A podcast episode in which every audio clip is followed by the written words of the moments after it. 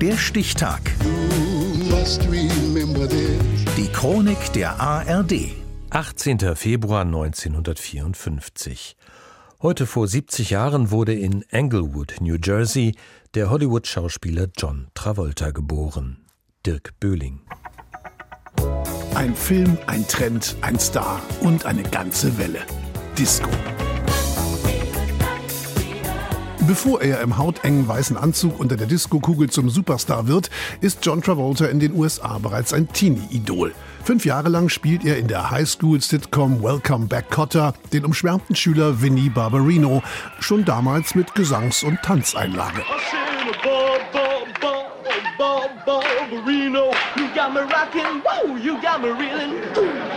Bei Regisseur Brian De Palma gibt er 1976 sein Kinodebüt in der Horrorverfilmung Carrie des Satans jüngste Tochter. Auf seinen nächsten Film, so heißt es, bereitet sich Travolta gut neun Monate vor, läuft täglich zwei Meilen, nimmt zehn Kilo ab und absolviert ein Tanztraining. Hat sich gelohnt. I was begged to do my solo dance to Staying Alive, but for six months I've been rehearsing You Should Be Dancing. Bei Saturday Night Fever wollten sie unbedingt, dass ich meine Solo-Tanznummer zu Staying Alive vorführen sollte. Ich sagte aber, ich habe jetzt sechs Monate lang You Should Be Dancing geübt. Machen wir es doch so. Ich gehe die Straße runter zu Staying Alive, tanzen werde ich zu You Should Be Dancing. Diesen Kampf habe ich ja Gott sei Dank gewonnen. Well,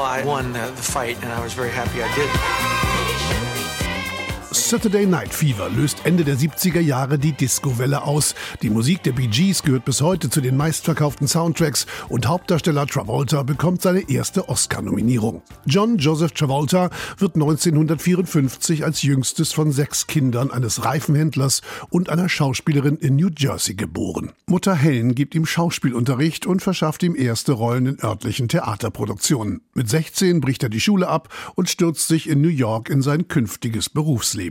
Travolta nimmt Stepptanzunterricht, dreht Werbespots und geht mit einem Stück auf Tournee, das er einige Jahre später auch im Kino bekannt machen wird. Grease.